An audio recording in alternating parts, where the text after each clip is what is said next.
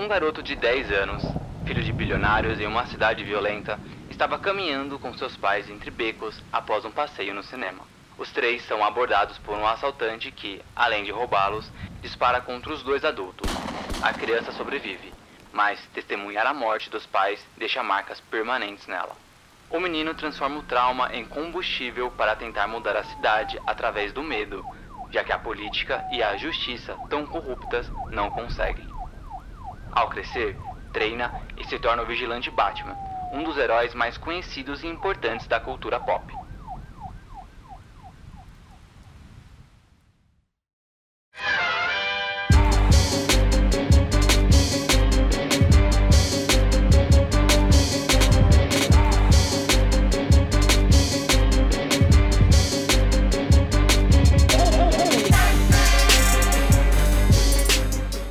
Para celebrar um novo filme do Homem-Morcego que estreia em março, vamos fazer uma viagem por todas as adaptações live action deste herói e comentar sobre as principais versões em quatro episódios especiais aqui no Divergência Criativa. Para isso, chamamos Fábio, do canal no YouTube Caverna do Morcego. Ele que é fã, colecionador e especialista no herói mais versátil do entretenimento.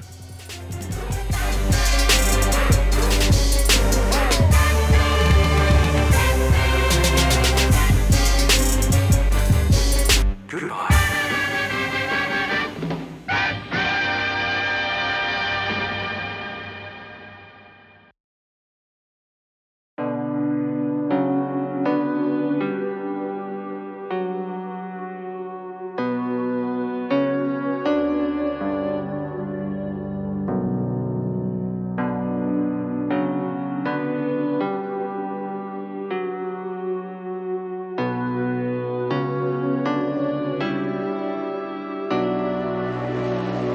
Estamos de volta, né? Agora, terceiro episódio desse especial maravilhoso Batman. 15 dias, hein? 15 dias, falta só 15 dias para estrear The, Bat The Batman. O Batman. O Batman. Aqui, aqui, aqui, Fábio, é só Batman, só, né? não vai ter o.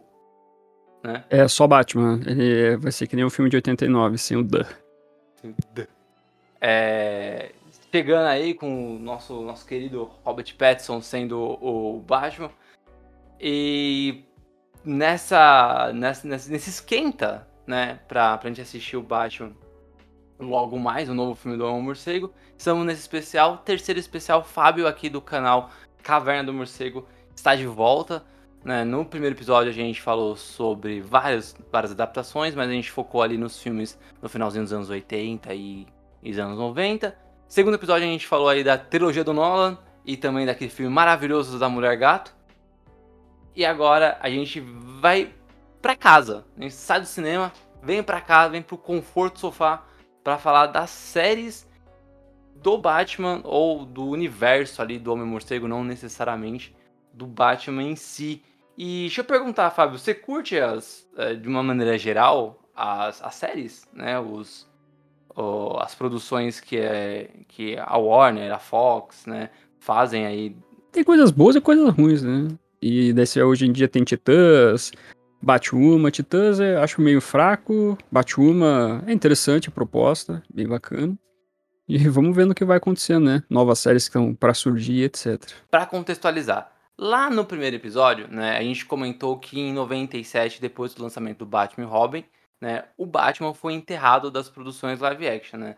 É, isso porque com o problema de críticas, né, o problema de público também para assistir o filme no cinema e tudo mais, né, a bilheteria foi baixa, crítica, né, falou muito mal do filme. Explicamos aqui, né, você que ainda não ouviu o primeiro episódio lá do, do, do especial do Batman, vai lá, ouve, né, para entender um pouquinho mais sobre o contexto. E aí depois disso, várias produções ali do Batman começou a andar, né? Várias produções do Batman começou a andar ali, alguns, eh, algumas ideias de roteiro de filmes e tudo mais e de séries também. Só que aí quando a gente fala de séries do Homem-Morcego, a gente bate numa lenda urbana que, na verdade, a gente não sabe se é verdade ou não. E é engraçado que o Fábio falou sobre isso num vídeo lá de dezembro, lá do canal. Então dá uma olhadinha no canal Caverna do Morcego. Que lá em dezembro, quando ele fala da, da, da série, né, que a, que a Warner anunciou que vai começar a desenvolver, a Gotham Knights, ele fala justamente sobre essa lenda urbana, que é será que não tem produções do Batman em, televisão, em séries, que na verdade os direitos estão com a Fox e não com a Warner? E aí eu fui um pouco no momento da compra ali da, da Warner, quando a Warner comprou os direitos dos personagens da DC, para entender se isso pode ser verdade ou não, né? Se pode ter esse lance da Fox ser, ser dona dos direitos das séries ou não, né? Ou se sim, por que que pode ser? E na verdade não tem nenhum nada nada confirmado. Mas o que acontece é que lá entre 1967 e 1969, uma empresa chamada Kinney National Company, que na verdade ela era a dona da Warner na época, né? A Warner chamava Warner Bros. Seven Arts na época. Ela era a dona da, da Warner e ela comprou a National Comics, né? Que a National Comics era a editora, que na verdade era uma companhia, né? National Comics era o nome da editora, mas tinha uma companhia que era National Company alguma coisa, não lembro o nome agora. É, que era dona dos personagens da DC. Então, ali nessa tramitação entre 67 e 69, que a Warner passou a ser efetivamente dona dos personagens da DC. Só que um ano antes, em 66, a Fox começou a produzir a série do Batman, né? aquela que a gente conhece, com Adam West Burt Ward. E a série perdurou até 69, então ela não só começou antes desse contrato de compra da Warner, como também ela continuou né, é, em transmissão enquanto a, a Kinney estava ali em processo tá comprando. Então, me parece que houve um limbo contratual né, da Fox, que era dona ali da, dessa série, com um contrato entre a National Comics e a Kinney.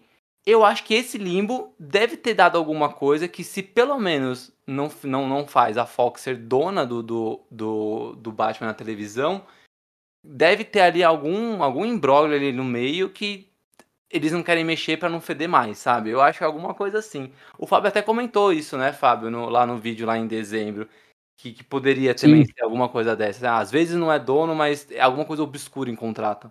Sim, é uma coisa que é complicada, assim, porque é, é, a gente nunca consegue encontrar os fatos concretos, informações contratuais e etc. em relação a como é que funcionam os direitos do Batman em televisão, né? Você não consegue enxergar quais são as possibilidades? Pode ser que realmente só a Fox, ou hoje em dia a Disney, né, tenha os direitos para fazer séries do Batman, tendo em vista esse contrato que foi feito no passado. Pode ser que, na verdade, o problema só seja envolvendo o Batman em 66. Mas nunca a gente chegou num, num, num, num, denominador comum, assim, do que pode ser feito ou não. Hoje em dia tem até o streaming, né? Como é que funciona esse lance de streaming? Será que fazer série para streaming é a mesma coisa que fazer série para TV? Será que consegue sair da tangente todas as informações que envolve esse lance do Batman em séries? é um tanto quanto complicado, assim. Eu já vi muita gente afirmando para mim, não, não, quem tem os direitos do Batman na televisão é só a Fox. Mas eu pergunto, cadê o link? Me traz, me traz o link onde é que você achou assim, essa, essa afirmação aí, porque eu quero saber. Ninguém nunca consegue responder isso com, com, com o artigo, com a informação correta, etc. Né? Então a gente vai viver meio que nesse, nesse embrólio. Enquanto a Warner puder fazer filmes do Batman, tá tudo bem. Ah, fazendo as animações, tá tudo bem. E série ela deixa pra lá, né?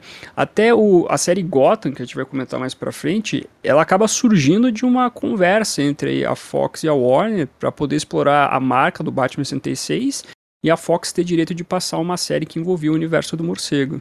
Então, é, não temos certeza. Pode ser também um acordo de cavalheiro que existe entre as empresas, né, de não mexer nessas coisas. Ó, a gente não vai mexer em séries do Batman, ninguém, ninguém vai discutir judicialmente isso aqui, tá? Fechado? Porque pode ser que a Warner não queira mexer nessas coisas com medo de talvez perder é, é, direitos totais do Batman para produções de mídia, quem sabe, né? Você não, a gente pode ter esse problema mais para frente. Então, é, às vezes a Warner não querer mexer nessa brincadeira toda é para evitar maiores problemas com a própria marca do Batman, né? Era louco isso, né? Ainda mais hoje que a Fox, ela agora ela tá dentro da Disney, né? A Disney comprou a Fox. Imagina se Batman passa a ser da Marvel? Só o Batman. é, eu acho que assim, é, é, seria um, um, um, processo gigantesco. Isso eu tô. É conjectura da minha parte, não é certeza, não é nada. Eu tô aqui só jogando coisas pro, pro, pro alto, assim, para pensar, né? Mas às vezes pode ser um receio que o jurídico lá da Warner tenha, né? É, possivelmente a, a, Warner, ou melhor, a, a, a, empresa que fez o contrato anteriormente, a DC National, tem um contrato lá que foi estipulado com a Fox na época, né? Então você, eles devem saber quais cláusulas tem ali, eles devem saber o, o quão complicado foi feito esse contrato e, e, talvez assim eles querem evitar brechas que podem ser alegadas pela Fox. Ainda mais hoje em dia que a Disney tá na parada, né? Imagine a Disney faz algumas manobras para ferrar alguma coisa, né? Ah, o filme da, do Batman 66, ele tá no sistema de streaming da Disney, o Star Plus. Não na Warner, né? A série ainda não tá em nenhum sistema de streaming, quer dizer, pelo menos dos oficiais da Disney e da Warner, né? Mas o filme pelo menos tá, né? Então você nunca sabe o futuro e você, você tem um pouco de receio em, mexer nesses negócios. É muito louco esse negócio de contrato, né? Parece que é simples, né? Muito louco. E aí, com esse lance de pode ou não pode fazer série, será que dá, será que não dá? Vai ter mais filme do Batman, não vai, né? Lembrando que a gente tá aí no final dos anos 90, né? A, teve um roteirista chamado Tim McInnes, né? Ele teve uma ideia de levar a origem do Batman para televisão numa série chamada Bruce Wayne, que seria ali feita mais ou menos no final dos anos 90, mais ou menos 99. A série ela contaria a adolescência do, do, do Bruce antes dele começar a viajar né, pelo mundo para começar o treino efetivamente para depois se tornar o Batman, né? Então ele ia começar a ter contatos ali com uma versão proto, né, do Charada, do Espantalho, do Duas Caras, até mesmo a Arlequina, né, como a, doutora Harley Quinzel apareceria também na, na, na série. É, a, e também, não só é, essa galeria de vilões do Batman ela começaria a ser apresentada nessa série, como a gente até veria o jovem Clark Kent. Né? Então eles iam lá para Smallville, né, para falar, para ter contato, relatos de um jovem estranho em Smallville. Então, tipo, ele, é, o, o Tim é, McKennis, ele queria né, já começar a, a, a trabalhar essas histórias de origem, né, é, com foco no Bruce Wayne. A, a ideia caiu, né, essa série ela não, ela não, não rolou. Eu lembro, eu lembro que o, o Sean Ashmore, que ele é o Homem de Gelo dos filmes X-Men, ele chegou até ser cotado para ser o, o, Bruce. E você gosta do, do Duas Caras, Fábio? O Michael Rosenbaum, que fez o Lex, o Lex Luthor, no uhum. Smallville, tava cotado para ser o Harvey Dent. Olha aí, tô, toda essa galinha depois iria pra, pro Smallville dele. É, exatamente. Não, e é engraçado, porque o irmão do, do Sean Ashmore, ele fez o, o, o Jimmy Olsen. Né? Então, realmente, eles, eles, eles realmente voltaram em Smallville. E não só eles, né? Com o cancelamento da, da, dessa série, que na verdade ela vai ser resgatada mais pra frente no que se tornou Gotham, mas com, com o cancelamento dessa ideia, o Tim McKennis ele levou a, essa ideia de origem, mais focando lá naquele menino estranho de Smallville, que ele queria colocar na série do Bruce Wayne. E aí ele fez uma, uma ideia inicial né, do roteiro do piloto para fazer Smallville. Aí sim a, a Warner ela tocou a série e aí a gente conhece aí Smallville que durou 10 anos e que mudou, né, a, a produção de, de, televisão, assim, da, de super-heróis, principalmente da DC, né, Sim. é um grande marco, Smallville. É, Smallville, ele, a galera torce o nariz às vezes, porque é, é, Smallville, ele começaria sendo exibido, eu não lembro qual foi a emissora que exibiu, mas depois de um tempo ele passou pra CW, né, e aí a galera torce o nariz por causa disso, né? Mas Smallville tem, tem, tem as suas coisas estranhas, mas ao mesmo tempo tem as suas qualidades. É, não dá pra ser 880. Bastante. A Smallville era da WB na época. Eu acho que não tinha um canal CW ainda. Não, acho ele, que... ele, ele pegou essa transição, né? Quando o WB virou CW. Entendi, tá certo, tá certo. Bom, e o Batman, né? Eu vi, vi boatos, né? De que o Batman quase apareceu em Smallville. Na verdade, não quase apareceu. Quase apareceu é muito forte, né? É uma mentira eu falar que ele quase apareceu. Mas os roteiristas, né, e os produtores da série queriam colocar Bruce Wayne, né, na, na série. Será, enquanto ele estava viajando ali pelo mundo, ele cai em Pequenópolis, né, em Smallville. Não sei o que, que ele faria em Smallville, né, porque vai treinar o que lá, né? Mas ele cairia em é. Smallville, vai treinar Jiu-Jitsu em Smallville? Faz sentido.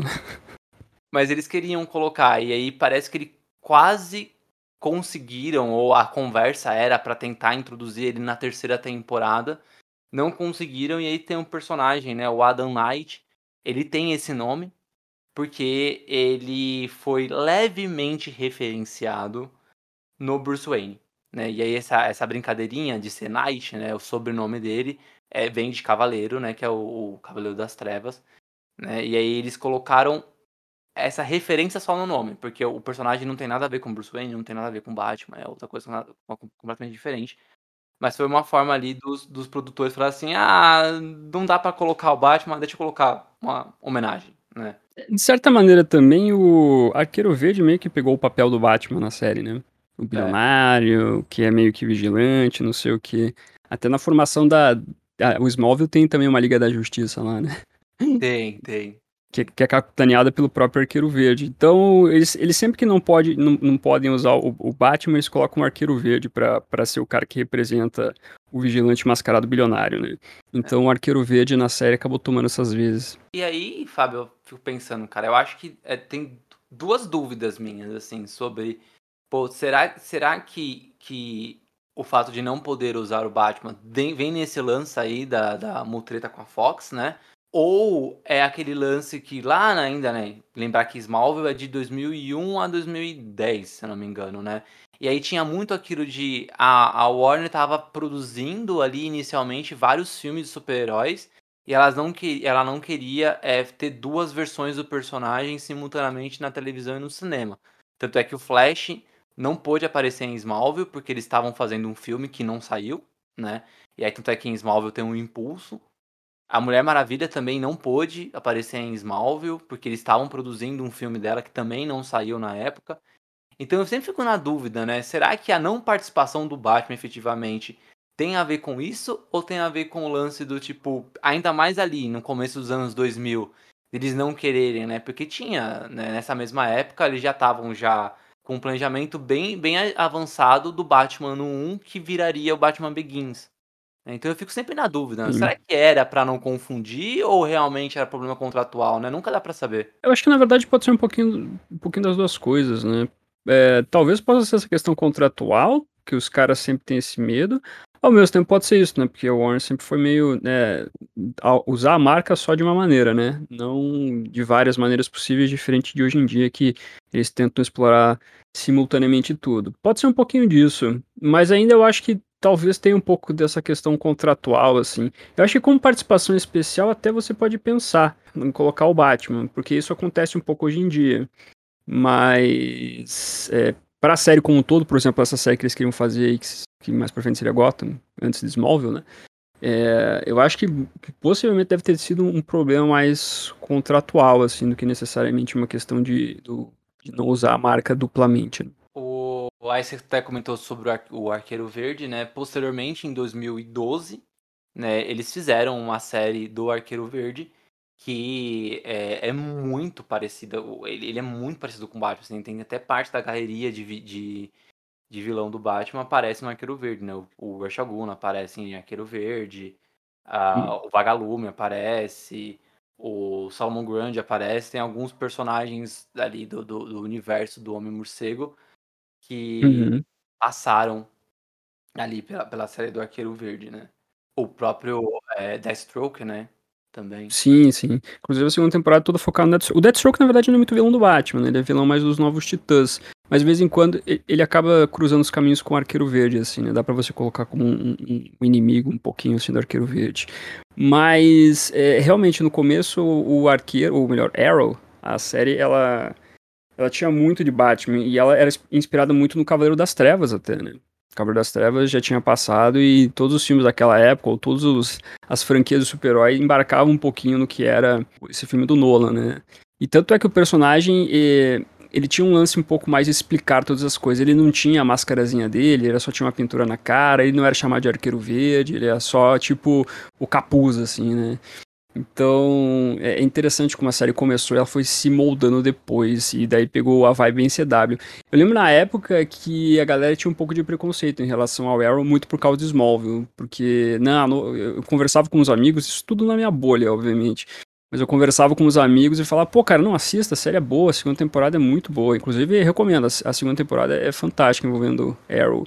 Mas a galera falava pra mim, não, não, não vou assistir, porque, putz, móvel, cara, não dá, né? Então não tem como assistir essa série nova. Então é interessante ver esses contextos do que envolve a época pra galera assistir as coisas. É uma pena, né? É uma pena, porque eu acho que Dá pra você assistir todas. Assim, uma coisa é você ter o primeiro contato, não gostar e você, ah, beleza, não quero mais, não é pra mim, né? Agora já já não não querer antes, por causa, ainda mais por causa da emissora, eu acho meio que ah, dá chance, poxa vida, dá uma chance. Sim, com certeza. Inclusive, é, é, o começo do Arrow é muito bom. Ele vai se perdendo um pouquinho, daí entra aquelas coisas de Felicity lá, casal e tudo mais, que vai ficando meio chatinho. Mas o começo é muito bom. Sim. É, geralmente é isso, né? Série de, pra, pra TV. É, lá nos Estados Unidos a CW é uma TV aberta, né? Então, série pra TV aberta, que tem aí 22, 23 episódios por temporada, é um novelão, né? Até porque a CW tem como público-alvo os adolescentes, né? Então eles, eles querem trabalhar isso, eles têm o propósito de fazer esses romances e tudo mais, porque o público de lá gosta disso. É só ver séries como Riverdale, que explora muito isso e faz sucesso lá também. Né? Eu sei que pode não agradar a galera dos super-heróis, mas lá nos Estados Unidos a CW reina bastante com essas séries aí voltadas o público teenager. Exato. E aí a última série do. que na verdade nem era do Batman, né? Mas é ali que envolveria os personagens do Batman, que não saiu, mais ou menos, né? Foi a Blackbird, que seria a que era o nome de produção da série do Titãs que a TNT ia fazer lá em 2014. E aí uhum. essa série foi foi é, arquivada e depois ela foi revivida pelo canal de streaming DC Universe, que passava séries, né, antes lá em 2018, 2019. E aí a Titãs depois com o, DC Universe parando de ter séries e focando só na HBO Max, a, o Titãs foi para lá. Né? Então, ó, é, são séries diferentes, né? Seria outra coisa, seria com a TNT, não nem seria nada é, colocar diretamente num canal da Warner, né? Porque a DC Universe é um, é um, era um canal de, stream, de streaming da Warner, mas seria outra coisa, mas é só pra, né? Da mesma forma que Bruce Wayne se transformou em Gotham no futuro, essa Blackbird se transformou aí futuramente em Titãs. Então a gente não tem muitas coisas aí que, que quase não saíram. Foram poucas, na verdade. Foram duas séries e ali uma possível participação em Smallville.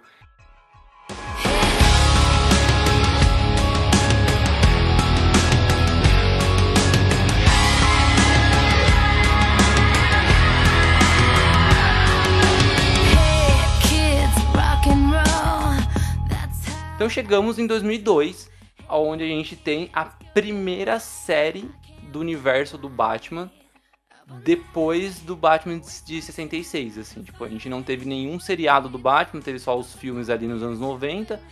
E aí a gente vem com o Birds of Prey, que aqui no Brasil, por causa do SBT, veio com o nome Mulher Gato. Até hoje eu não consigo entender por quê. Cara, eu acho que é, é sei lá. É por causa, eu também não sei exatamente, né? Mas é aquela coisa, é filha da mulher ser o filme, né? Talvez, não sei. Pode ser também, né? É, não, é complicado. Realmente eles. não, não entendi porque eles foram nessa parada, mas tá lá, né? Imortalizado como mulher. Você, você curte Bird of Prey? Eu, eu vou ser sincero que ali na época que eu, que eu assisti, eu gostava muito de Smallville, tá? Não era uma. Eu não tenho preconceito nenhum assim com Smallville. Eu acho que ela vai piorando, né? Principalmente depois da quinta temporada. E mais efetivamente depois da sétima, ela piora muito. Mas eu gostava, então eu acompanhava, vi até o final. Achei uma porcaria o final, mas tipo, acompanhei. E Birds of Prey veio que meio que nessa mesma época, né? Pegou o comecinho de Smallville também. É... Mas era uma outra pegada, né? Era outra coisa, assim. Eu, eu, eu, eu tentei gostar, viu, Fábio? Vou ser muito sincero. Eu gosto do Batman, eu tentei gostar, me esforcei. Mas era difícil. Cara, eu vou ser bem honesto, eu não assisti até o fim essa, do Birds of Prey porque não me conquistou muito. Eu lembro que na época, quando saiu, ele fez muito sucesso o começo da, da temporada, assim, fez muito sucesso mesmo. Tipo, teve até a notícia, eu lembro no Omelete falando lá sobre o, o, trabalho. Só que com o passar da temporada ela foi dando uma boa esfriada.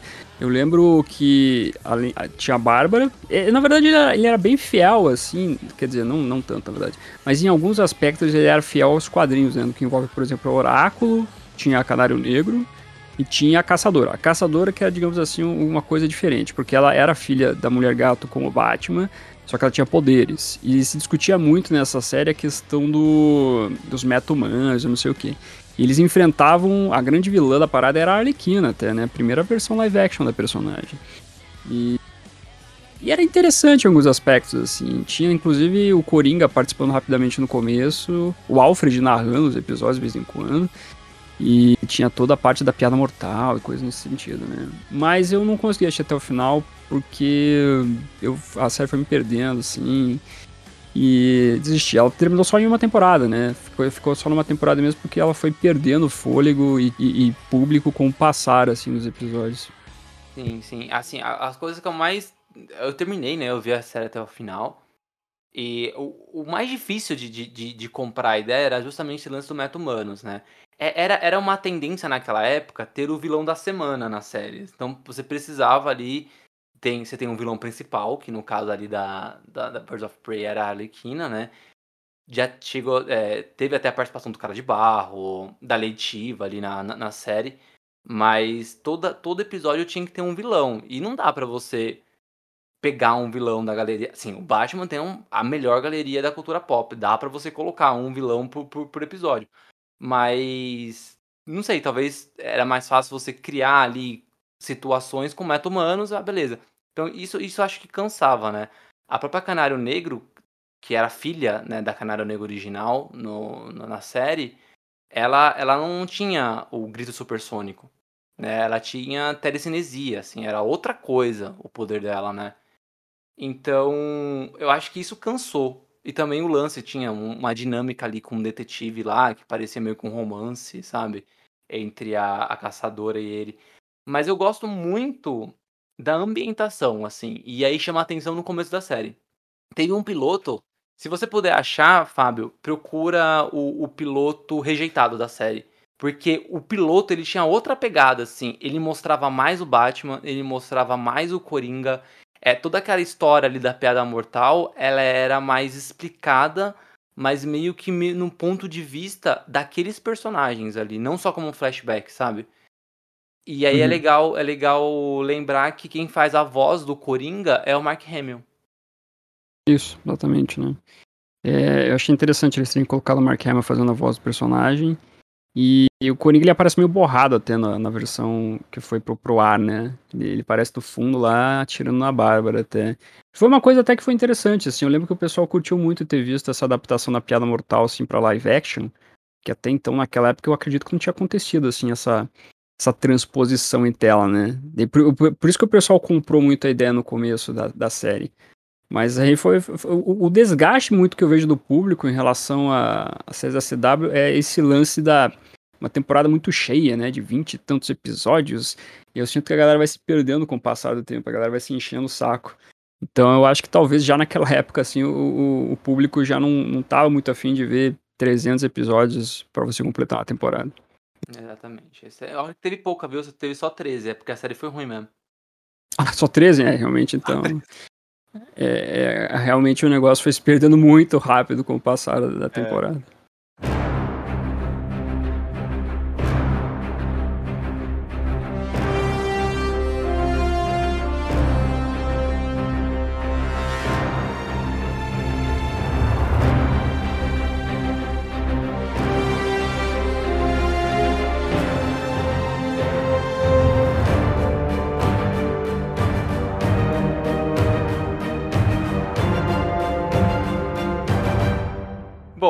Depois de Birds of Prey, a gente tem Gotham.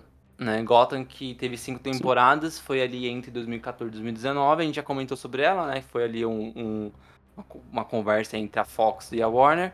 Né? Uhum.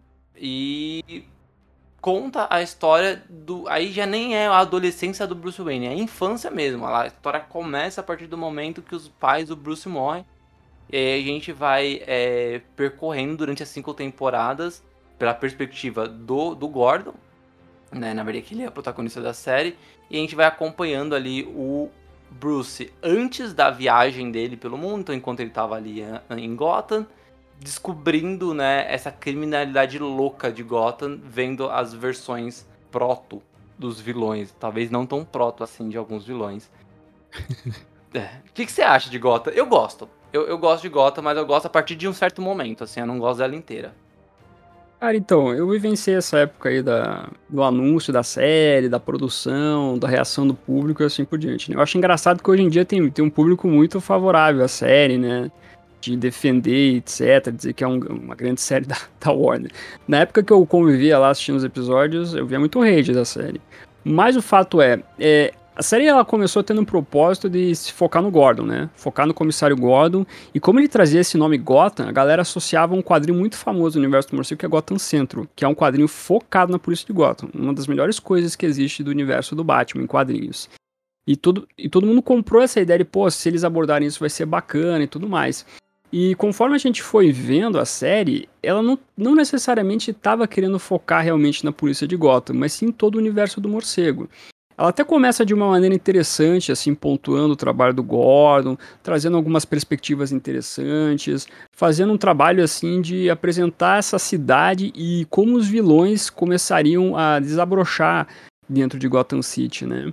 Só que eu acho que a série, talvez, entre aspas, foi se perdendo porque em determinado momento ela não quis mais saber. Ela não quis mais saber de construir. Ela quis simplesmente ah, vamos colocar tudo que é possível do universo do morcego aí e pronto. Não precisa fidelizar ou seguir talvez um arco cronológico para chegar o Bruce Wayne a se tornar o Batman, né? Eu acho que até no começo, é, é, ou mesmo antes da, da série ganhar vida, eles não queriam necessariamente focar no Batman, mas sim realmente no Gordon, né? Mas com o passar do tempo foi se criando esse trabalho com o protagonista James Gordon e ao mesmo tempo com o Bruce Wayne se tornando aí mais para frente o Batman, né? Eu acho que, na verdade, a série.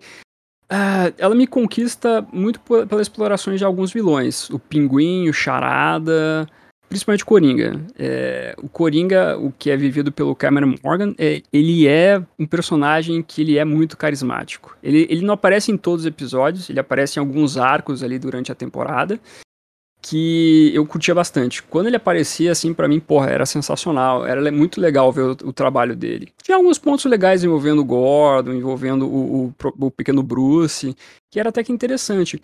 Mas a série me perdia quando ela explorava questões, sei lá, de superpoderes, de monstros bizarros e assim por diante. Eu, eu realmente ficava meio desinteressado quando eles abordavam esse negócio. Acho que a terceira temporada começa com o Gordon caçando é, pessoas que têm poderes, assim, né? Tipo como se fosse uns X-Men da vida, assim. Eu ficava, nossa senhora, o que, que é isso? O que, que tá acontecendo com Gotham?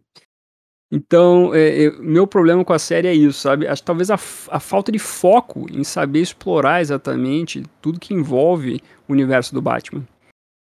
Boa. Não, faz todo sentido, assim, ó. Eu, eu. Quando a série começou, e a, principalmente a primeira temporada, parecia muito, né? Que seria uma. Quase ali uma. Uma Gotham PD, uma Gotham PD, né? Parecido com um quadrinho. Tinha até a Renee Montoya, tinha o Crispus Allen ali no comecinho. Então, parecia muito isso. Só que eu acho que eles não souberam trabalhar isso na série. E Sim. eu acho que a série fica melhor depois uhum. que eles começam a abraçar o absurdo. Pode ser. Né? É, se você pe pegar esse lance da, da René Montoya, tinha um Crispus Allen também, né? Que eles eram da corregedoria. E eles aparecem em alguns episódios, depois eles somem. Some, é. Da série, assim, sabe? Ninguém nunca mais ficou sabendo desses personagens. É, exatamente. A, a atriz que faz a René Montoya, ela volta fazendo a René Montoya de novo, só que em Batwoman. Sim, outra personagem. É tipo, é a mesma, a mesma personagem René Montoya, mas é outra René Montoya. É, é, é um multiverso. e, então eu passo a gostar mais da série depois que eles começam a tipo, ah, quer saber? Não é, não é uma série do, do Batman, mas vai ser, tá? E aí tem todos os vilões, aí começa a introduzir o, o Charada de verdade, o Pinguim de verdade, o Espantalho de verdade. É, eu adoro a, a, a caracterização do Espantalho. O Espantalho é meu vilão preferido depois do Coringa, né? Então, eu gosto muito da, da caracterização dele. E ele começa a trabalhar é. esses personagens. O Coringa, né? Os Coringas, né? Acho uhum. bem legal. É, o, o, então, esse é legal do Cameron Morgan, porque ele interpreta vários Coringas, né? Não é só um. Então, é, é legal como você vai vendo toda essa construção do personagem. É, eles, eles abraçam bastante o Iris em determinado momento, né? Eu acho que é, a, série, ela, ela, esse lance realmente, as temporadas eram compridas também, né? Por isso que eu digo, para mim, vai sendo um pouco desgastante, assim. Mas, é, de certa maneira, você consegue equilibrar ali, né? Não, não é ruim, não é horrível, também não é fantástico, excelente. Dá para se divertir com algumas, algumas coisas que são feitas ali, né?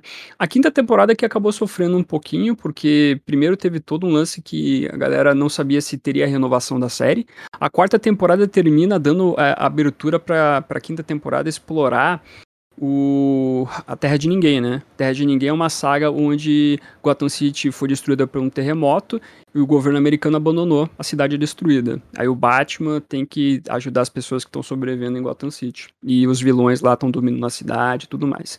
Então a quinta temporada tinha a propósito de trabalhar isso. Quando você termina a quarta temporada, inclusive, eles apresentam vários feudos ali, né? Tem o feudo do morcego humano, do espantalho, do senhor frio, tem a da, é, da vagalume, etc. Só que daí ficou nessa, nessa expectativa da confirmação da quinta temporada. Confirmaram, mas para ser a última com menos episódios.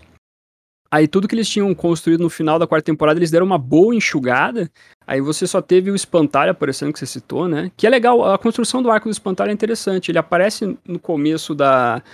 É, começo não, eu acho que foi na primeira temporada que apareceu todo todo personagem espantalho lá, né? Aí dele, né, primeiro. Isso, exatamente para depois mais para frente voltar realmente o Jonathan Crane para ser colocado como o vilão que a gente conhece. E aí ele aparece no final, né, na, na, na, última temporada. Eu achei até uma pena eles não terem podido explorar assim por completo o que eles planejavam sobre a Terra de Ninguém. Mas, uh, pelo menos eles conseguiram aí dar um fim para a série e fizeram aquele último episódio lá com realmente o Batman surgindo, né? Uhum. E aí é uma, uma coisa que é engraçada, assim, de novo, a, a série ela tem muito altos e baixos, assim, tipo, essa parte que você comentou sobre os meta-humanos no, começo da, no começo da terceira temporada é estranho pra caramba. O, o Bruce sendo proto-Batman, usando aquele capuz ridículo também, é, é, é, é muito estranho aquilo, tipo, é. 14, 15 anos de idade, usando couro e um capuz estranho. Então tem, tem muitas coisas estranhas, assim, algumas decisões muito estranhas. As melhores decisões são, acho que, as tomadas para os vilões. Então eu acho que a série ela acabou sendo meio que uma, uma celebração da galeria de vilão do, do, do Batman, do que uma história sobre Gordon, do que uma história sobre Bruce Wayne em si, entendeu? Eu acho que se uhum. você olhar por esse aspecto é legal, né? E aí uma coisa que me incomoda é, é que como todos os vilões eles acabam nascendo antes do Batman existir, você pensa assim, pô, quando o Bruce se tornar o Batman, ele vai bater em idoso. Todo mundo vai ser velho. Tem toda essa discussão aí, né? É, por isso que eles têm que pensar em Gotham como uma realidade alternativa, que acontece essas coisas diferentes, e tem esses hum. personagens diferentes. Porque é, realmente as coisas acabam não se encaixando. Até no final aparece o Coringa talvez verdadeiro, e tem, tem que, meio que o Batman enfrentando, né? E é interessante você pensar que é, a gente falou toda essa questão aí da, da, da, dos direitos do Batman, assim por diante. O personagem Batman, ele não aparece em quase nenhum momento da, da, da temporada final, né? Ou melhor, do, do último episódio. Ele só aparece em uma cena do final do último episódio. E você nunca vê o Batman aparecer mesmo assim, né? Não sei se necessariamente porque eles não queriam mostrar o, Batman, porque ainda era o, o ator lá pequenininho, que esqueci o nome, é o Jason... É, David, de, David, David Mazos, Mazos, isso. Mazos, Mazos, exatamente. David Mazos. É, porque ele não estava crescido a ponto de parecer realmente o Batman de armadura. É, até a Mulher Gato, né? A Celina, eles trocam a atriz no último episódio.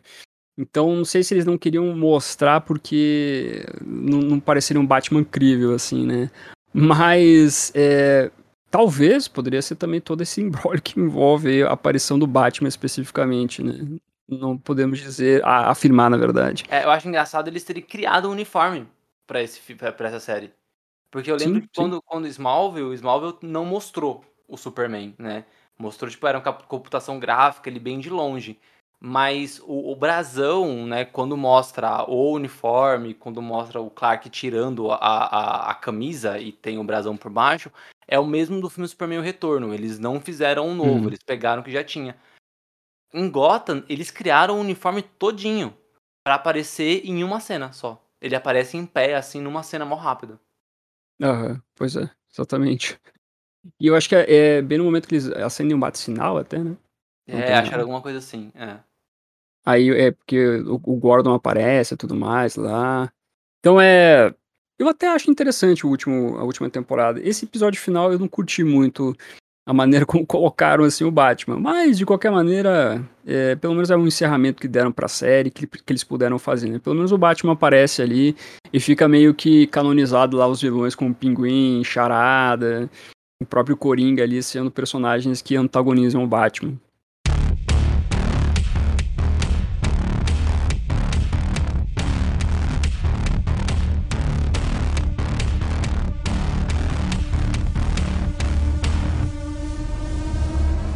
Chegamos no, na, na, série que você não gosta, mas teve que chegar. Titãs.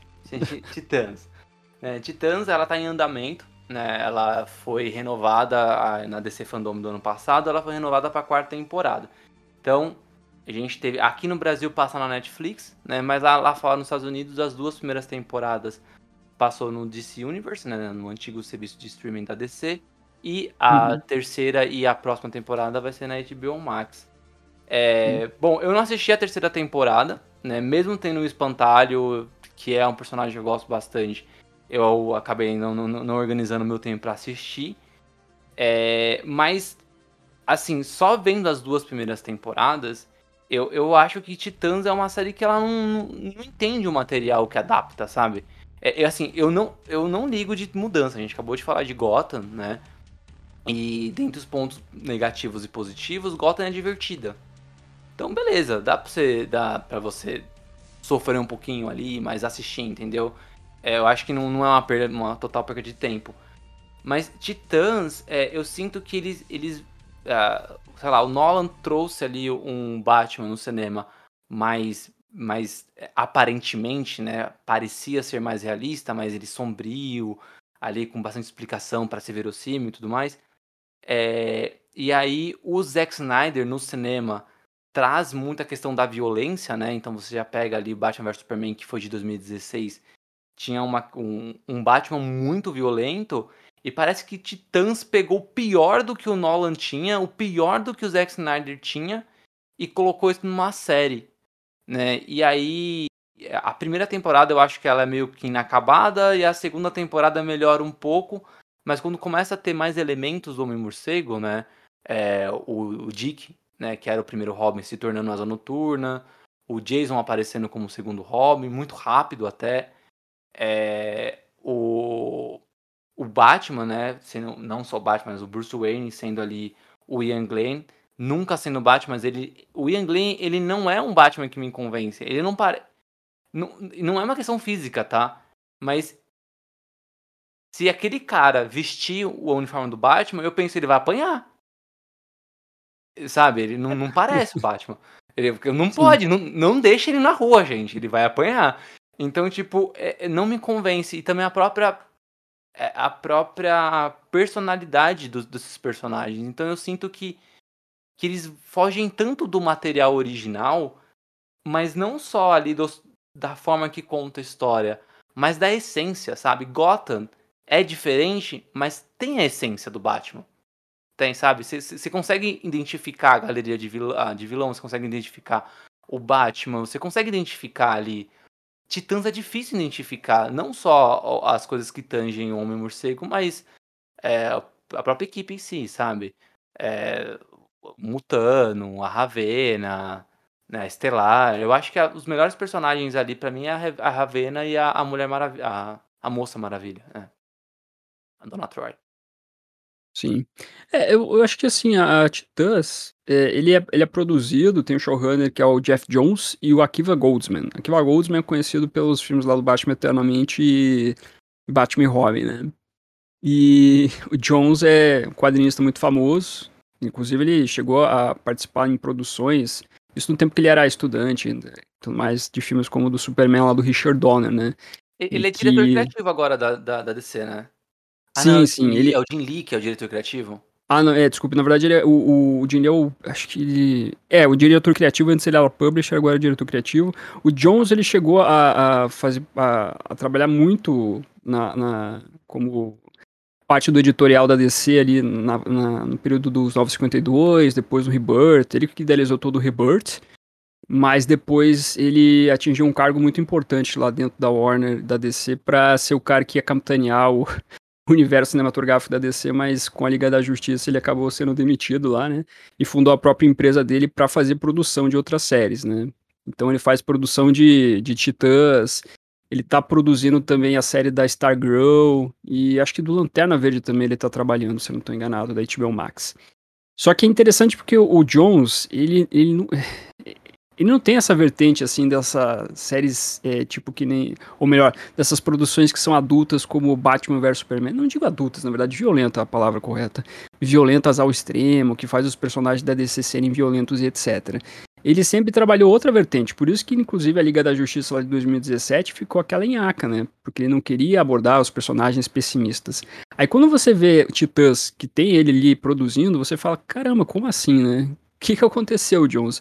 Eu não sei se ele queria fazer algo diferente do que eram os titãs que a gente via é, sendo abordado em desenhos animados, que já tinham uma pegada bem infantil, e quis ir para outro lado. A primeira temporada começa de uma maneira bem violenta, né? Na verdade, começou a, a polêmica quando a gente viu lá os trailers de Titãs com o Dick Grayson mandando foda-se pro Batman, literalmente, né? Falando fuck Batman.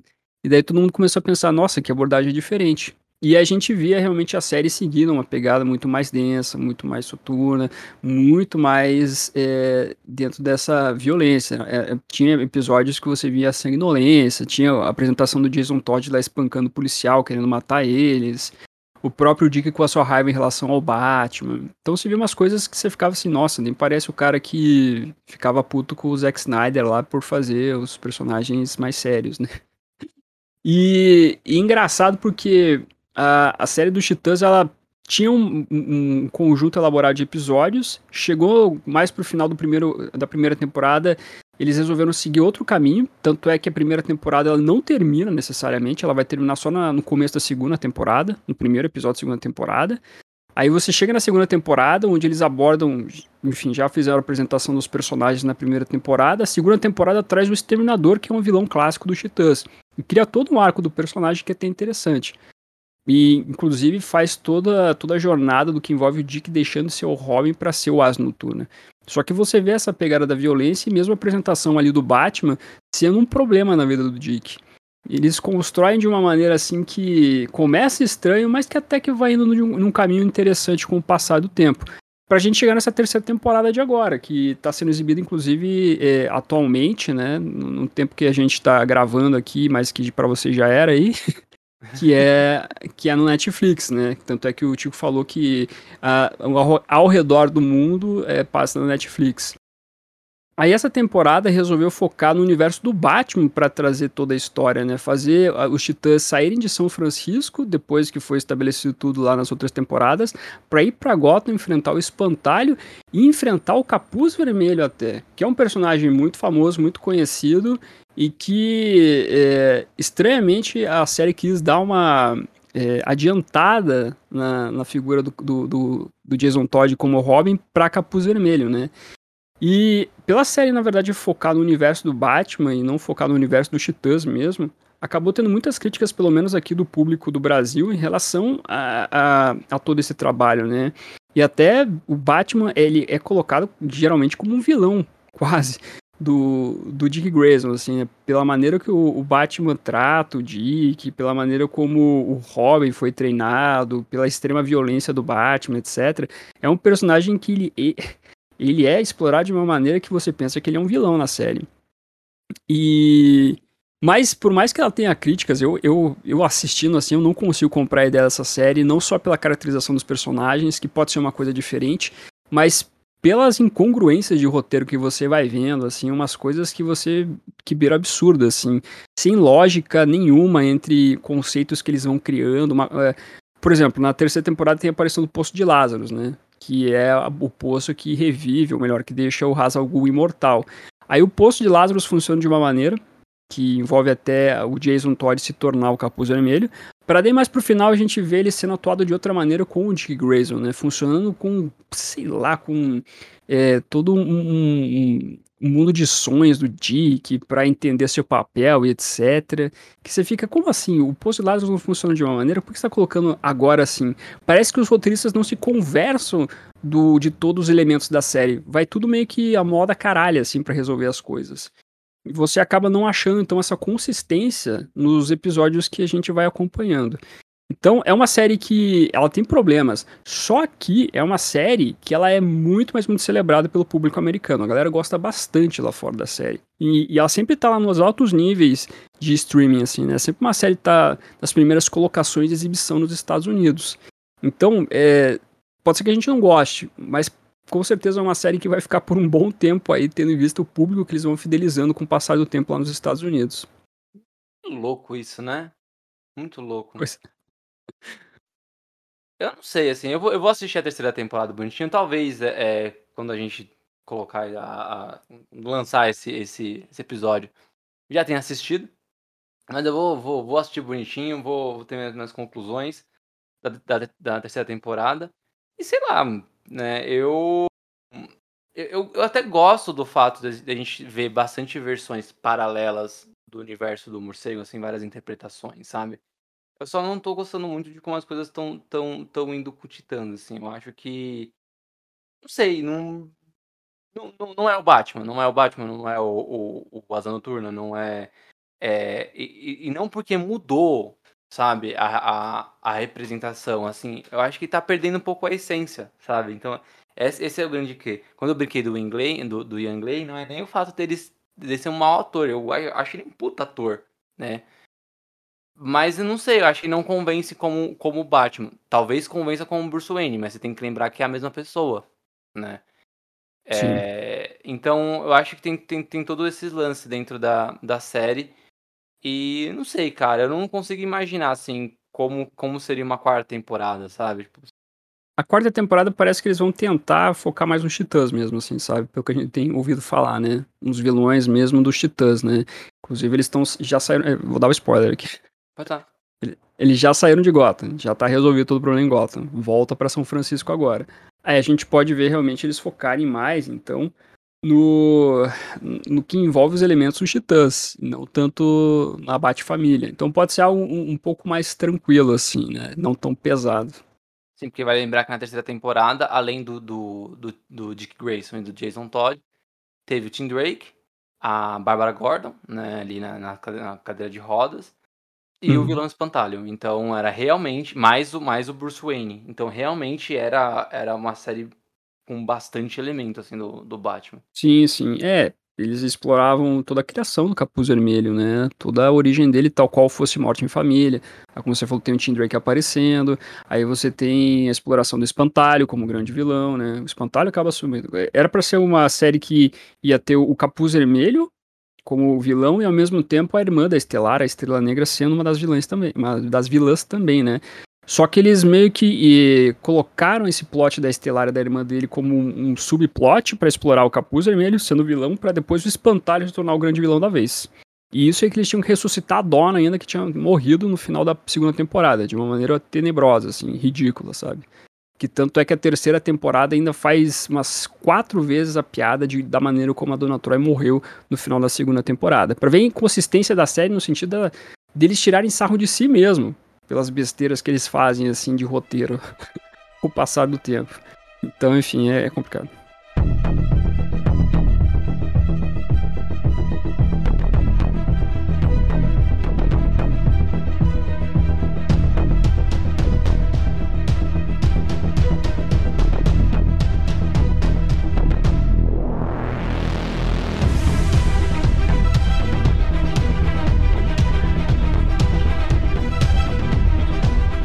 Agora do, do streaming e indo, né, vamos voltar pra, pra CW, né, a gente passou lá em Smallville, falou de Arrow, e aí dentro daquele universo do Arrow, né, a, tem a, o universo compartilhado ali entre as séries da DC, The Flash, Supergirl, Legends of Tomorrow, Constantine, é, Black Lightning, várias séries, algumas que até já, já foram canceladas ou encerradas, e aí a gente tem a Batwoman, né, Batwoman ela estreia na DC, né, na, na, na CW, né, é, dentro de um crossover, né, o Elseworld, que era um, um crossover anual, né, todo ano ali a CW junta todas as séries em um arco de histórias, né, e em 2018 eles introduziram a, a Batwoman, que no ano seguinte, né, em 2019, ela ganhou uma série própria. O que, que você acha de Batwoman? Assim, você, essa, essa, essa, essa você gosta um pouquinho mais que Titãs, pelo menos? Não sei. Então, é, eu, eu acho que a série, dentro do, do, que envolve a CW, assim, é uma série que ela é mais atrativa, eu acho. Ela acaba sendo um pouco mais. É, ela acaba sendo um pouco mais fiel, talvez, assim, ao que envolve o universo do Batman, né? Ela não demoniza o, o, o o, não protagonista, né? Mas o Batman especificamente, a própria Batwoman, pelo menos a primeira, que é a Cat Kane, é, ela conversa diretamente com o Bruce através de diários, né, enaltecendo o papel do Batman. A própria Gotham sente a falta do Batman que está desaparecido nessa versão aí da, da CW, né? Porque é aquela coisa, pode, pode ou não pode usar o Batman, né? Será que ele tá sumido porque era, é uma escolha de roteiro? Será que a Warner não quer que tenha um Batman na série? Ou será que não pode, né? É, a gente nunca vai saber. Pois é, exatamente. Parece que a produtora lá sempre tenta colocar um pouco do Batman, mas a Warner sempre nunca deixa, né? Eles têm que achar subterfúgios para fazer isso. Um dos subterfúgios foi o uso do silêncio, né? O silêncio é um personagem que em determinado momento dos quadrinhos ele acaba usando a identidade de Bruce Wayne para enganar as pessoas. Foi uma maneira de colocar o Batman, né? Que não é o Batman, né? É o silêncio. Colocar o ator para fazer o Bruce Wayne. Isso, fazer o ator que finge ser o Bruce Wayne, mas na verdade é o silêncio. Mas a série, na verdade, então, ela consegue um pouco, eh, ser um pouco mais respeitosa ao material fonte, sabe? E quando ela chega na segunda temporada, que tem todo o rolo da troca da atriz, que daí a gente passa para uma nova personagem surgindo, eu acho que a série consegue ganhar também um ar diferente para explorar outros detalhes, para explorar um pouquinho sobre a questão de questões sociais, né? É, preconceito, racismo, assim por diante. Na primeira temporada isso já era um pouco explorado, na segunda eles vão mais a fundo com isso, e, e é interessante.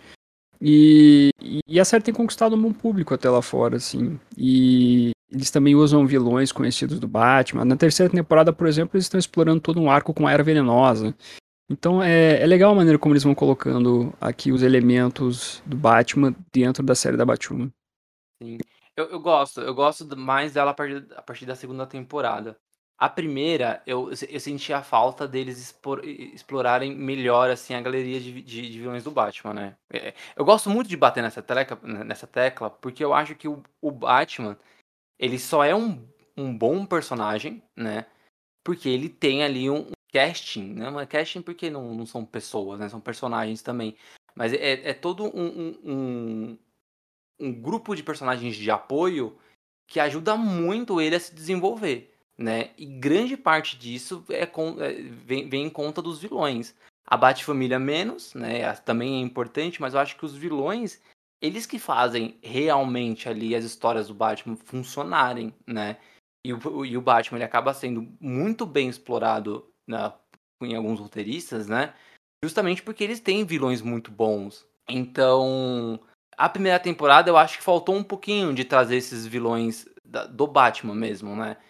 E também tem um lance que tem aquele esquema de que a gente não. A, depois a, a, a, atriz, né, que fez a Kate Kane, né, a Ruby Rose, ela falou na internet que ela, ela teve problemas com as produções, né? Parece que é, não respeitavam ela de várias, várias maneiras, né? Tinha um cara que era super machista lá, lá, lá dentro da, da produção, e também teve o esquema de. de é, ela gravou ali durante a Covid e não respeitaram ela. Ela também sofreu um acidente dentro do, do, do set e ela teve que voltar muito rápido a gravar. Não deixar, não deixaram ela participar de uma Comic Con ali, né, que teve porque ela tava com o braço machucado.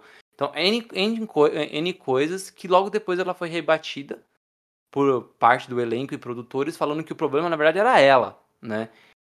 Não sei quem tá certo e quem tá errado, também não, não, não tô muito afim em entrar nesses detalhes, mas o que, que eu quero dizer é que, independentemente se o problema era ela ou se o problema era a produção, a atriz estava bem desconfortável. E isso dá para sentir, assim, você vê que parece que ela não tá curtindo fazer aquilo, né? Sim. E eu acho que a partir da segunda temporada, quando a Javicia Leslie entra, né, vivendo uma nova é, é, personagem, né, também sendo a Batgirl, mas aí não era, não era só um recash, né, mudou o personagem. É, eu acho que ganhou ali, né, ela, ela realmente estava com vontade de fazer a série, eu não sei se a produção melhorou ali no tato com o elenco, ela tá mais confortável. E ao mesmo tempo, parece que os roteiristas sacaram que precisava de mais elementos ali dos vilões do Batman. E na segunda temporada, temporada você tem o Máscara Negra, você tem ali é, um novo charada, né, que é a Enigma. Na terceira temporada você tem a Era Venenosa, né, também sendo uma, uma nova vilã. Até o Coringa vem com uma nova versão. Então, é, eu gosto disso. E sabe o que isso me lembra? Batman do Futuro. Que não necessariamente tinha ali toda, todos os mesmos vilões, até porque eles envelheceram, né? Muitos morreram.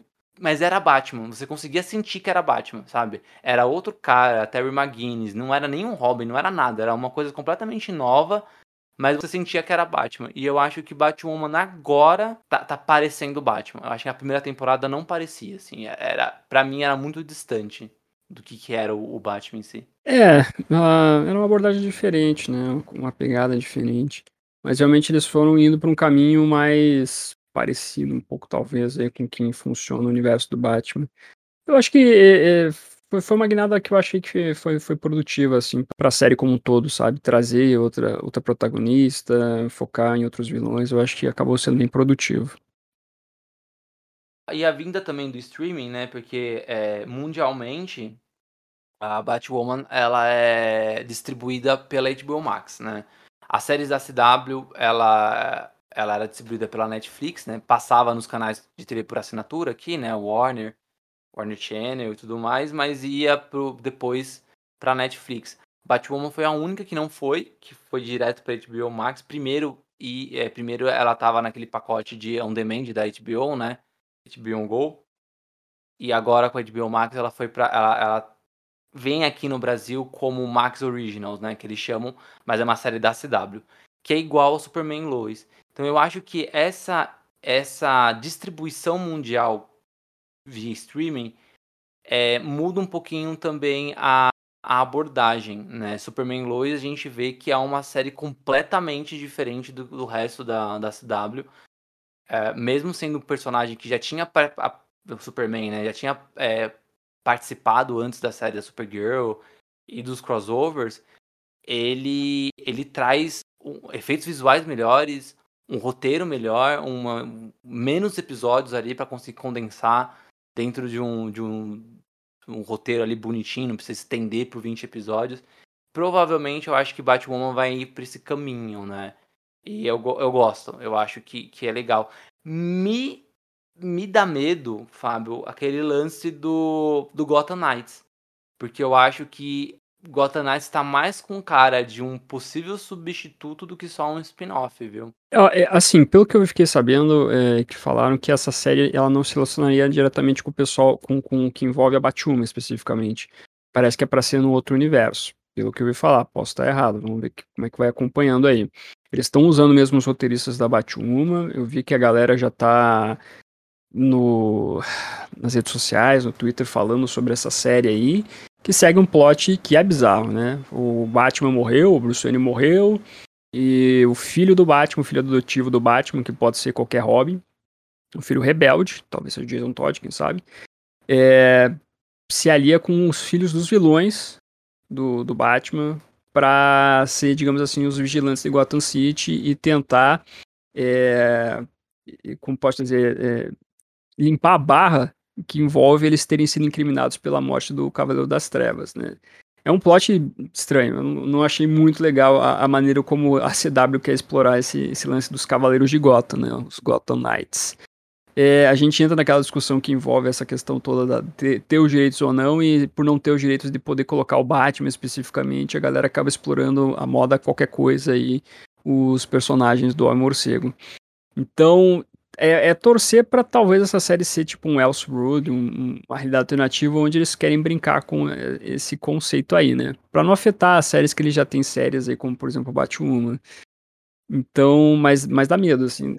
Não ser cancelado. É, Exatamente. Eu acho que, eu acho que é difícil ser cancelado. Eu, eu, eu entendo pelo menos isso, mas nunca se sabe, né?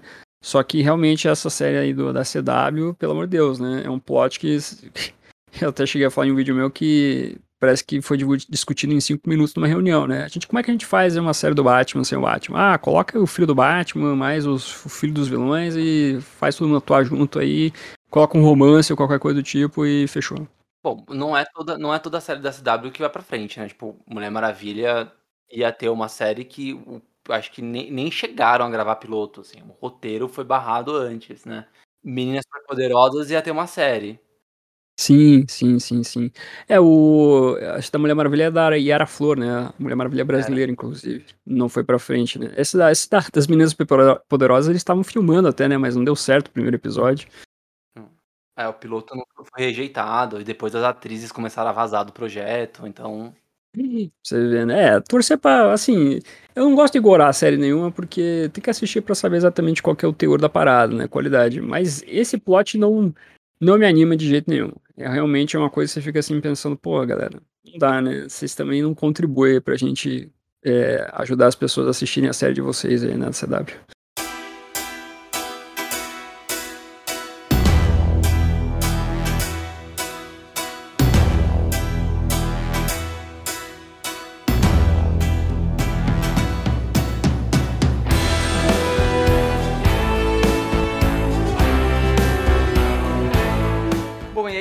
Parte pra, pra última série aí do, do universo do morcego, que também tem andamento, que é a Pennyworth.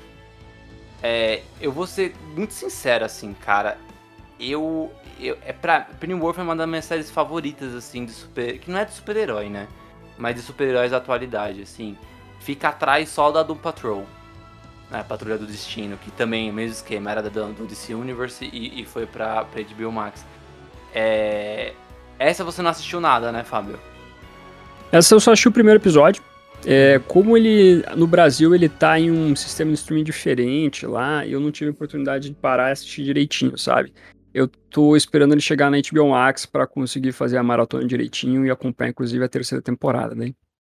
Aqui no Brasil veio pela Z, né?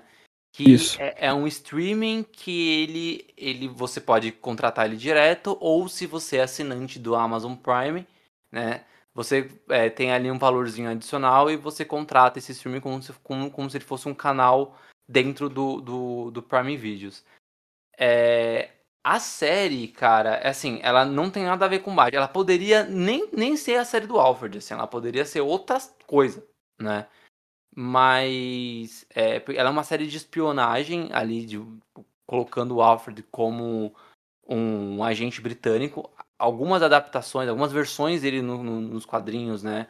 É, já, já aborda um pouco disso, dele não ser só um simples mordomo.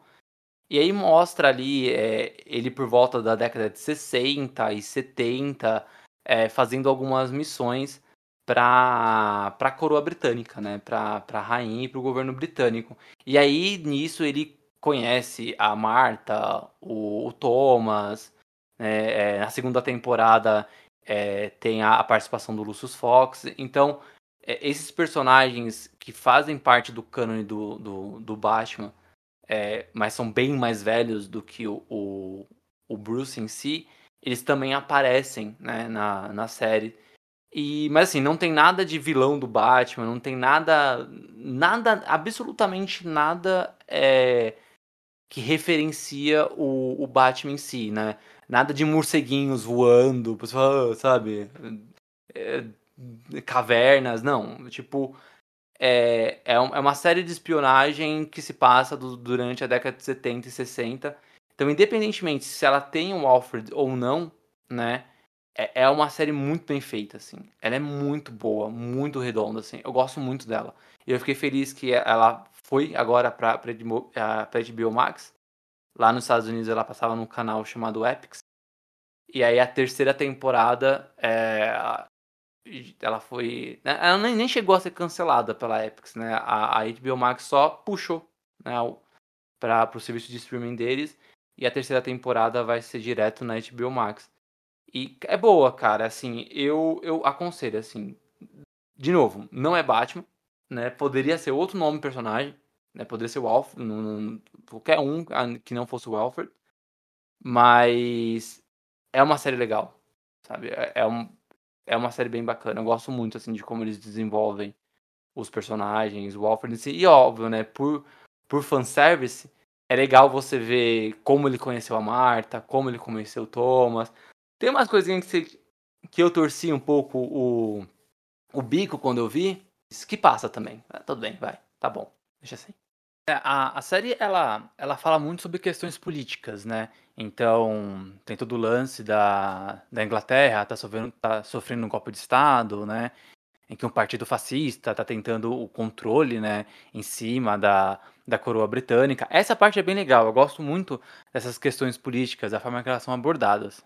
Mas o que, que pode ali é, dar um pouco de desconforto, né? Para os fãs é, que prezam mais o cânone do Batman é o lance da, da Marta e do, do Thomas, né? A Marta, ela trabalha para o governo é, inglês, né? parte da resistência inglesa, né? Da coroa inglesa, enquanto o Thomas, ele é um agente da CIA. Então isso pode mudar um pouquinho, né? Sobre o cânone. É, e também tem o lance do, do Bruce Wayne, né? Sem spoilers, mas a Marta, ela é engravida na segunda temporada e a gente tem ali uma, uma possibilidade de uma ligeira diferença, né? Sobre quem pode ser o Batman no futuro. Então, é, é isso, né? É assistir a série sem esse apego com o cânone, entendendo, assim, da mesma forma que a gente vê, é, que a gente viu em Gotham, que a gente é, vê em Batwoman, que a gente vê em outras séries ali do universo do Batman, né? Que, que circulam o universo do Batman que é uma, uma série, né, numa cronologia alternativa, e é isso aí, tá tudo bem. Essa série eu. Uh, ele não é muito difundido no Brasil aqui, né? Vejo pouca gente comentar, mas da galera que comenta, assim, eu sempre ouço elogios. Nunca, nunca críticas assintosas, ou mesmo críticas mais tranquilas. É, realmente tem o seu nicho ali e é uma série que conversa bem com a galera que, que curte, assim, sabe? Gosta de 007? Sim, gosto sim. É, eu até o primeiro episódio que eu assisti eu achei interessante a, pegada toda, assim, sabe? E até tem um, tem um vídeo no canal que eu achei, achei bizarro alguns aspectos. Inclusive é uma série que tem do, o mesmo produtor de Gotham, né? Mas é, eu, eu, eu, achei interessante a pegada, porque o Alfred realmente no, no, nos quadrinhos, em animações também, ele tem esse lance de ser um agente secreto antes de mais nada, né? Antes de ser o mordomo do Batman. Então é legal você pegar essa vez e explorar o personagem dessa maneira. Eu acho que é bem plausível você fazer isso. Então é, é, legal você seguir nesse aspecto, por mais que isso gere aquela piada também que todo mundo no universo do Batman ganha a série, né? O próprio Batmóvel vai ganhar uma animação também, né? Verdade, né? Então ter uma série do Alfred é uma coisa que a galera fala, pô, como assim, né? Mas é, eu acho que é, é, é, um tipo de enredo legal de você explorar numa série, sim. Então, como eu tô esperando chegar aí, quando, quando eu tiver, eu vou assistir felizão aí, ver a, a exploração então do, do Alfredo aí sendo o agente secreto.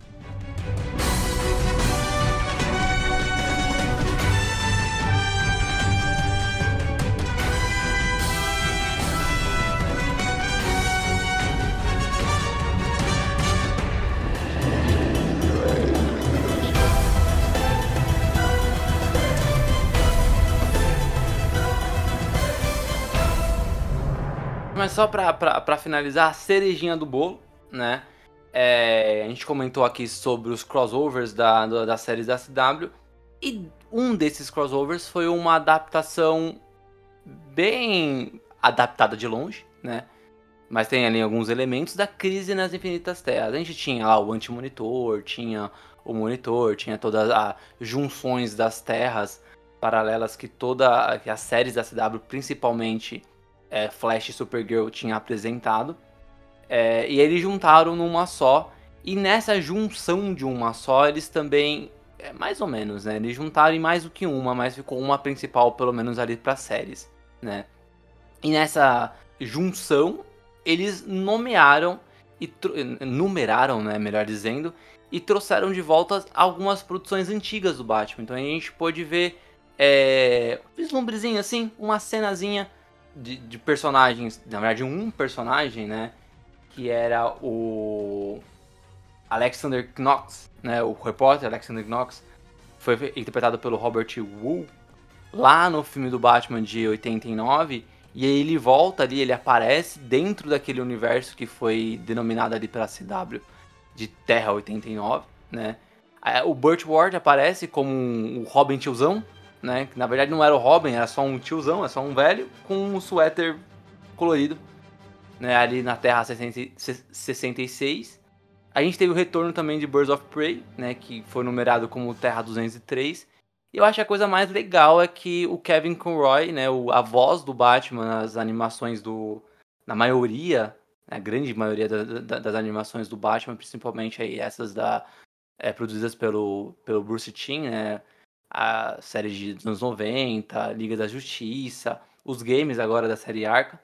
O Kevin Conroy é o, o dublador né, do Batman e ele finalmente apareceu ali como um Bruce Wayne velho né?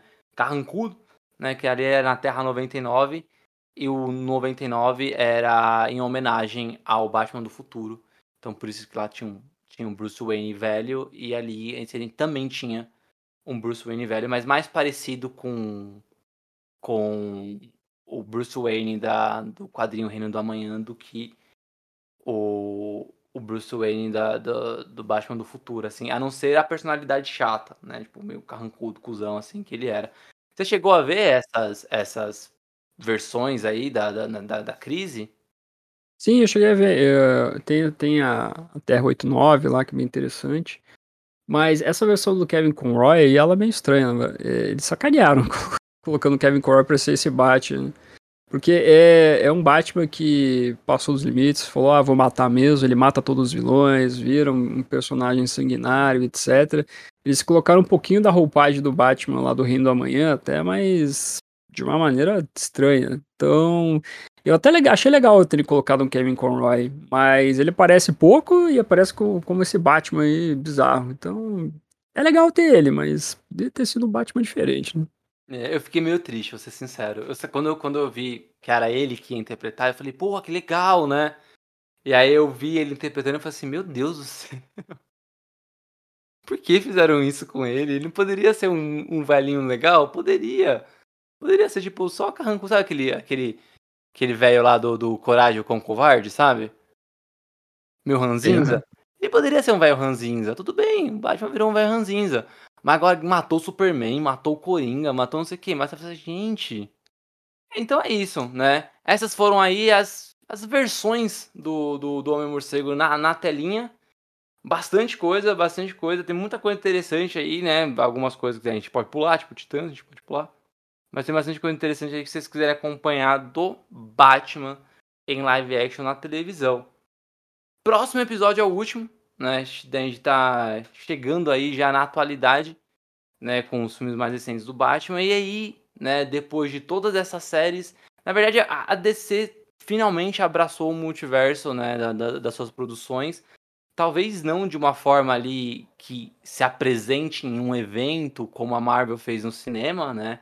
Mas ela foi fazendo, né? Ah, tem uma série do Titãs que tem um Batman, Batman também tem outro Batman, e aí é, Crise, Crise na, na, nas Infinitas Terras apareceram ali várias é, representações de universos do Batman, e você vai tendo. Ah, e no cinema tem, também tem outro Batman.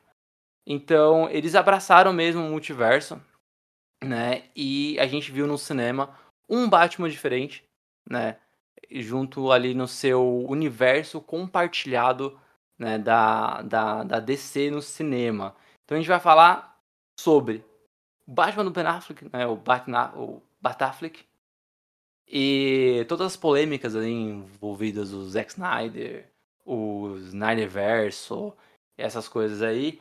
E também até não efetivamente só os filmes do Batman, até porque não teve nenhum filme solo dele, mas os filmes ali que ele aparece, que personagens do universo dele aparecem.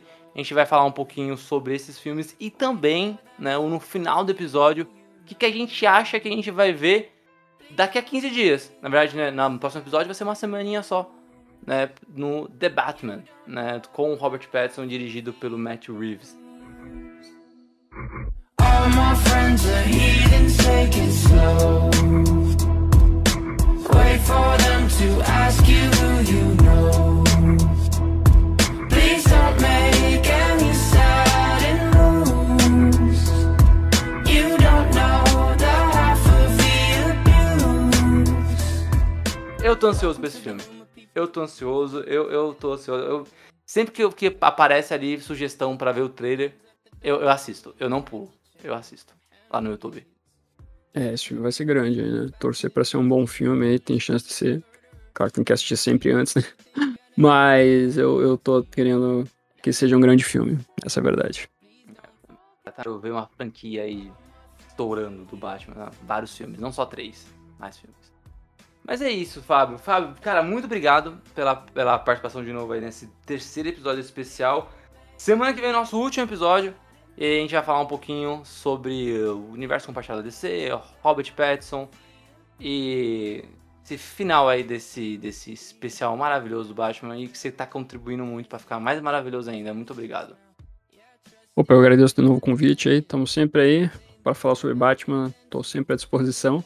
E agradeço. E qualquer coisa, galera, cola lá também no youtube.com.br caverna morcego para ver mais vídeos sobre o Batman. Valeu e até a próxima.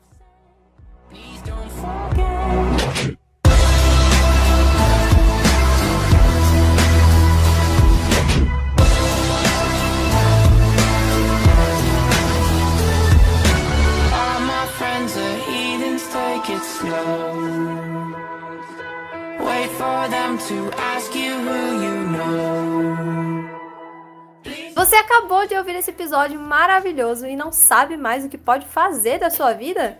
Pois siga a gente nas redes sociais.